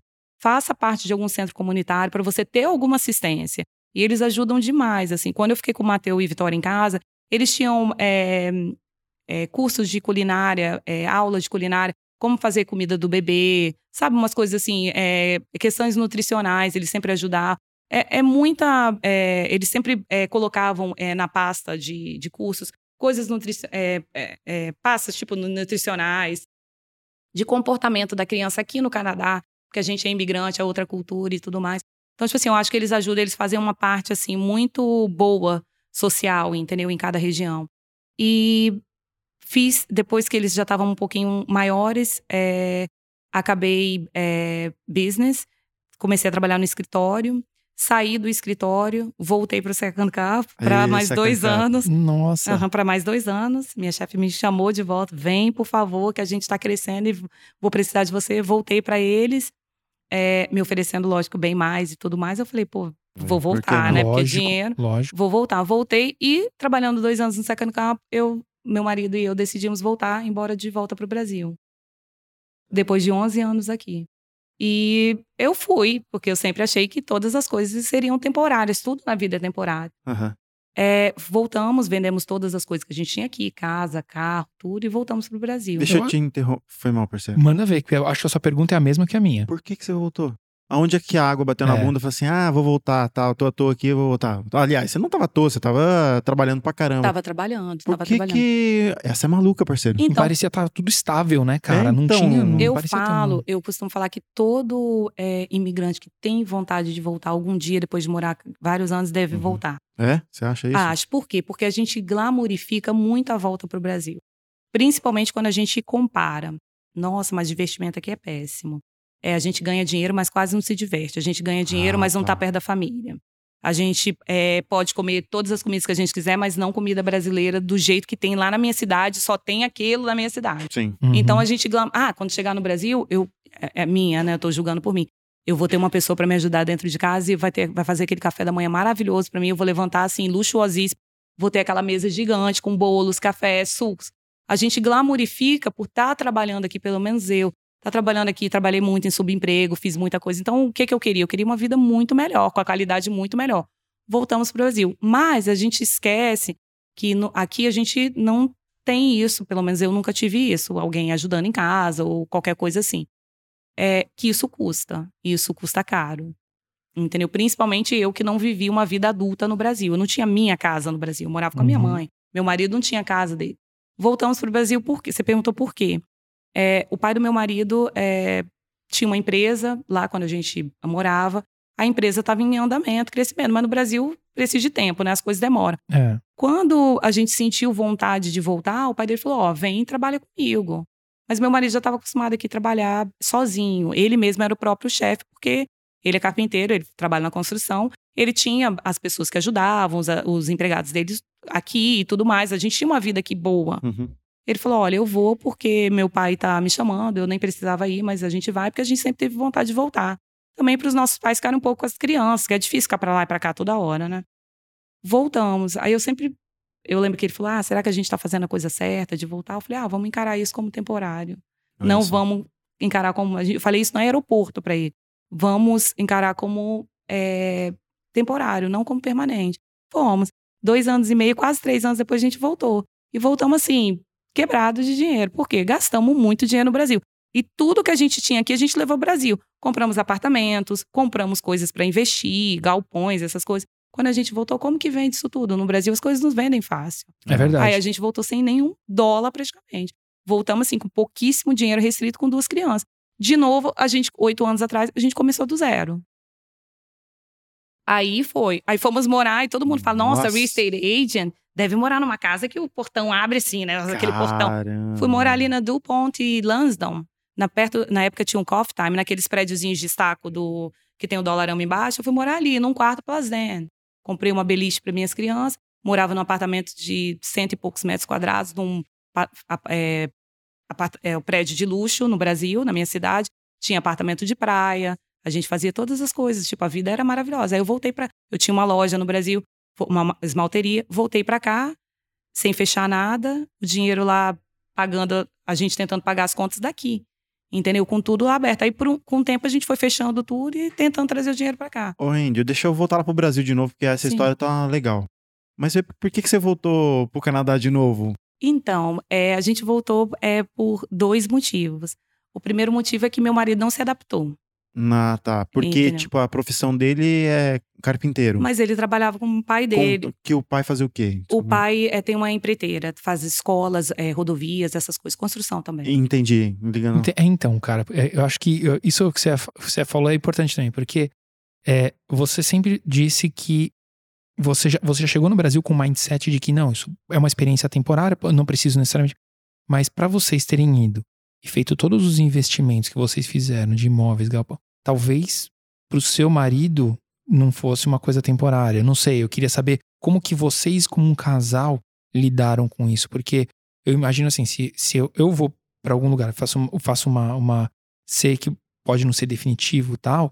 Talvez. É, é, não sei se talvez te- você faz um investimento no aporte que vocês fizeram de, de com- comprar galpão e tudo mais e tal. Vocês tinham essa dissonância entre vocês ou vocês dois tinham a mesma cabeça? Não, a gente vai fazer uma experiência, se não der certo a gente volta. Então, é, todas as vezes eu tento pensar, eu não faço as coisas pela metade. É, Uhum. mesmo eu achando e tendo plena certeza que tudo é temporário, nada é permanente, porque nós somos temporários. É. A gente não vai durar aqui para sempre. É verdade. Entendeu? Então, tipo assim, eu vendo que as coisas são temporárias, eu não sofro tanto.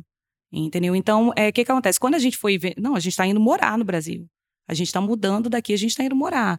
A gente vai dar esse, esse, esse passo sem saber como seria, porque a gente nunca viveu casados no Brasil. Certo. A gente era namorado, cada um Certo. morava na sua casa. E agora, como que vai ser?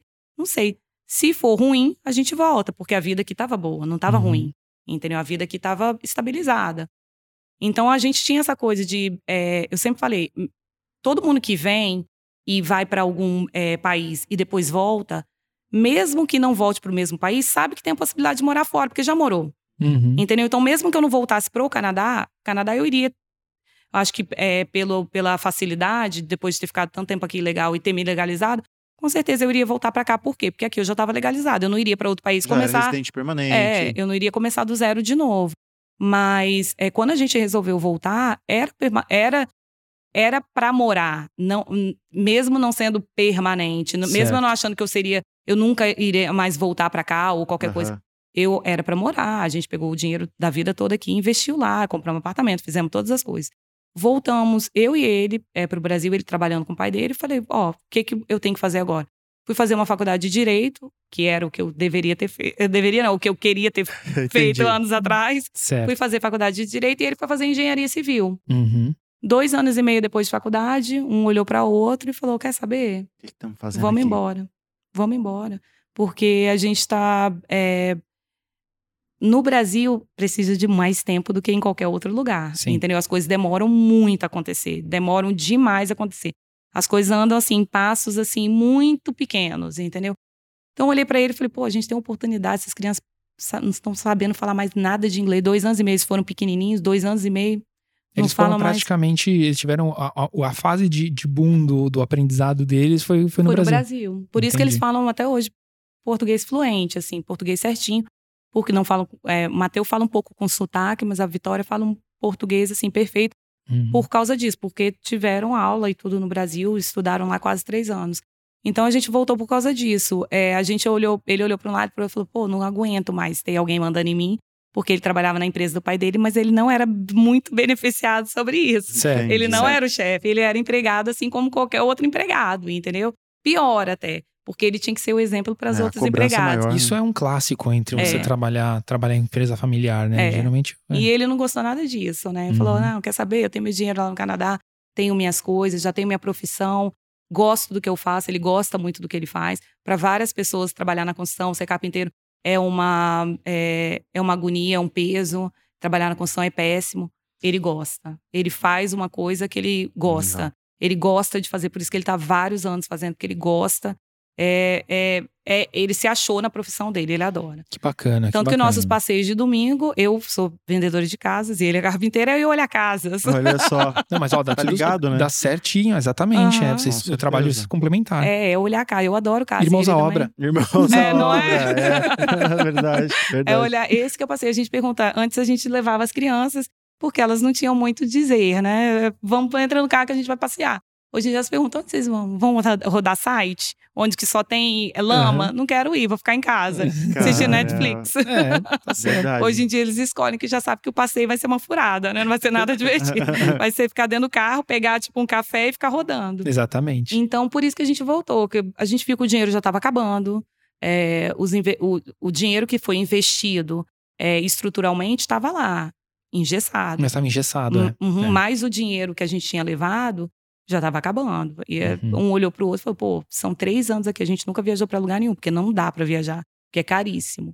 Dentro do Brasil, então, é caríssimo viajar. Você quer ir para é é Fortaleza. ainda. É, se quer ir para É. Fortaleza e Rio de Janeiro, é melhor você ir para Miami, que era mais barato, Exatamente. entendeu? É. Não, mas teve uma época que era assim mesmo. É, é, você ia pra Miami, era mais barato você ir pra Fortaleza, só pra você ter ideia.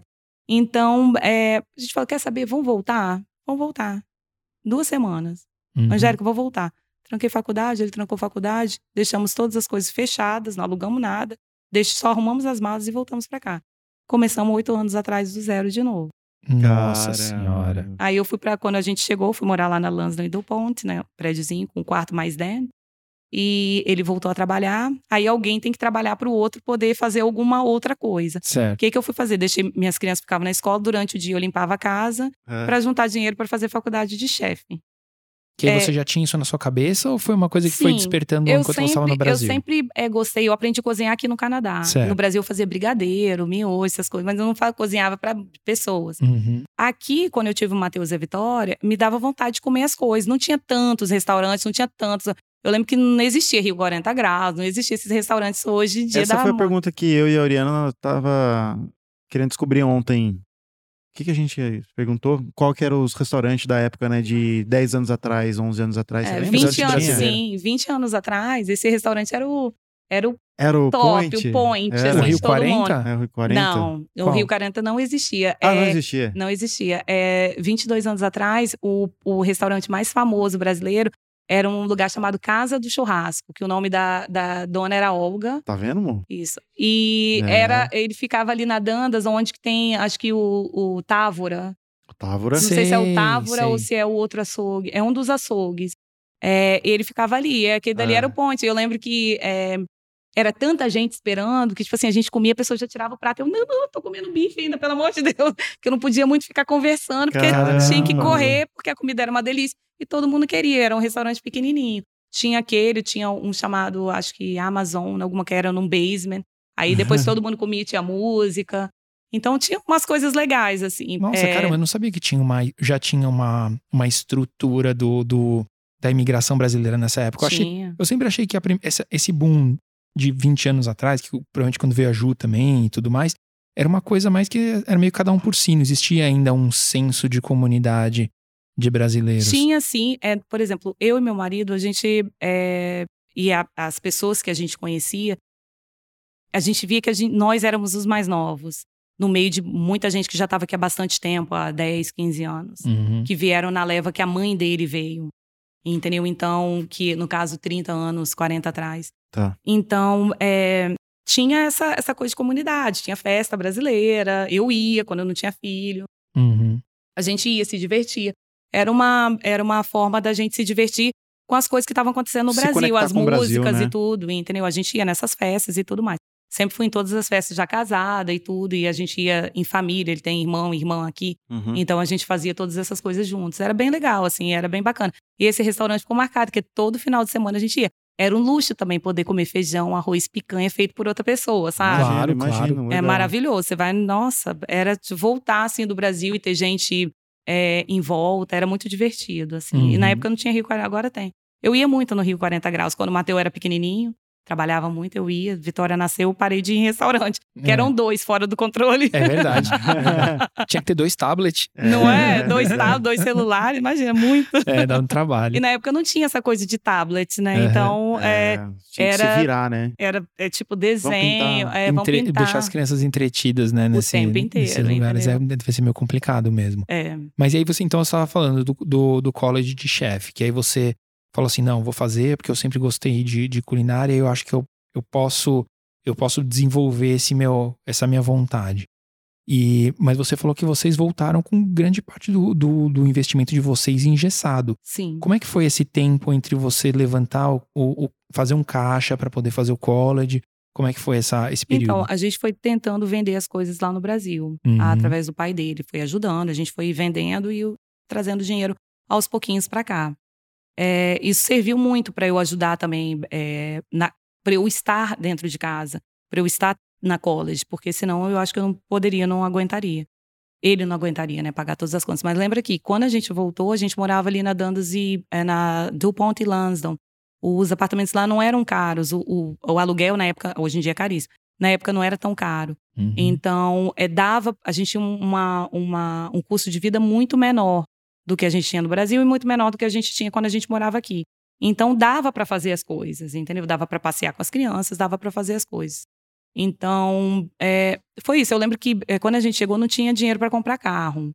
E ficar aqui sem carro é difícil demais e com duas crianças. Imagino. Aí eu lembro que teve um casal de amigos que falou: Ó, tem um, um leilão que você vai, os carros vão passando, e você, sem saber, você compra o carro que você dá lá o, O o, lance. O o lance. e você compra. Aí compramos um carro, lembro que o carro era mil dólares, ele super esquentava e tudo mais. Ixi. E é, a gente, e quando eu morava aqui, eu dirigi uma Mercedes, zero quilômetro, era uma C300.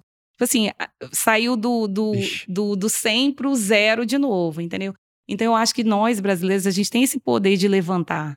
Entendeu? Você cai, você levanta. Você não que dirigir um resiliência, carro. Resiliência, né? É resiliência, entendeu? Então, tipo assim, não que dirigir um carro é, super velho é, seria é, uma caída. Mas eu acho assim, a qualidade de vida, você entende? Você sai de um lugar que cada criança tem seu quarto, é, quem é mãe entende isso, aí depois os dois estão, ainda mais menino e menino, os dois estão no mesmo quarto de novo no beliche, de novo, e a vida volta, tudo, tudo que você andou, aí você dez passos para trás de novo, entendeu? Certo. Então tem, tem essas coisas, e eu acho que o, nós brasileiros, a gente tem essa coisa de subir rápido, entendeu? Da gente balançar a poeira e continuar, entendeu? Vivendo. Uhum. E eu acho que isso é, é, um, é um benefício que a gente tem de é, morar, de ter morado num país que é, a, nós que conseguimos estudar, a gente era privilegiado e ver que não era só um país de privilegiados, tinha outras categorias uhum, também, exatamente. entendeu? Tem gente que não vai para escola porque não pode, é. não é porque não quer, entendeu? A maioria porque não pode, tem que trabalhar, tem que fazer as coisas. Exato, então, exato. É, a gente sabendo disso, eu acho que isso faz Ajudava a gente levantar. Ajudava de certa forma, com certeza. Uhum. Nossa, que, puta, que história legal, cara. eu achei muito bacana. E você chegou a trabalhar em algum momento como chefe ou você não... Como chefe, não. Eu trabalhei no restaurante uhum. é, Downtown Toronto por algum, porque eu precisava de horas, né, para me formar, para ter o diploma. É, mas eu não, eu fui chamada para trabalhar nesse restaurante, mas eu não. Meu marido falou não, porque o shift era de quatro horas da tarde até duas horas da manhã. Nossa. Aí, de novo, eu ia ter criança que em alguns anos ia entrar no high school, eu não ia poder estar em casa quando eles estivessem em casa. Aí fui trabalhar, é, depois disso, onde que eu, que, que eu fiz? Voltei para trabalhar no escritório. De um escritório, eu passei para outro escritório da Remax, que é uma corretora de, é uma broker de imóveis. Comecei a trabalhar na Remax. Um belo dia vi um anúncio no Facebook. É, coisas que tem, tipo, no, no Facebook é, Marketplace. Uhum. A pessoa colocou, minha chefe colocou um anúncio que precisava de uma secretária lá. Aí, olhando coisas usadas, a pessoa. Aí eu lembro que todo mundo nesse grupo falou: oh, aqui não é lugar para anúncio, não, tal. Eu falei, que não é lugar para anúncio? Antes da mulher tirar, eu já, já meio que anotei o telefone, fiz tudo. Eu falei, peraí, que eu, que eu vou ligar. Uhum. Liguei e comecei a trabalhar para ela e para o marido dela. Eram dois corretores de imóveis, são dois corretores. A gente tem é, contato até hoje iranianos. Comecei a trabalhar com eles. Comecei a fazer a papelada toda de compra e venda e aluguel de casa. Me apaixonei. Eu falei, gente, é isso que Caramba, eu quero fazer o resto da minha que vida. Legal, que legal. Aí eles falaram, já ele começa a fazer o curso e todas as coisas e a gente vai é, te ajudar e depois você fica com a gente. Comecei a fazer o curso, comecei a fazer as coisas, mas quando chegou na época de eu é, começar a trabalhar, lá já ficava muito longe para mim porque a gente tinha comprado casa em outro bairro. Aí eu falei, quer saber, eu vou trabalhar não downtown, eu não quero trabalhar downtown, eu quero trabalhar mais ou menos num bairro, eu quero ser mais ou menos a local daquele bairro Daquela que eu tô indo morar. É. Então, fui morar, fui é, ainda acabando o curso. Vitória, minha filha, é, inventou de ser atriz, começou a gravar, eu tive que parar de trabalhar e continuei fazendo o curso online de uhum. corretagem de imóveis, que eu tinha que estar no set de gravação com ela o tempo inteiro, porque menor de menor idade. de idade, é. é. Então, é, no set de gravação, eu estava lá estudando o tempo inteiro para ser corretora, passei na minha prova, aí coincidiu com Vitória é, acabando as gravações, e eu comecei a trabalhar mais ou menos quatro anos atrás. A parte 2 dessa entrevista estará em breve nas principais plataformas de podcast do mundo.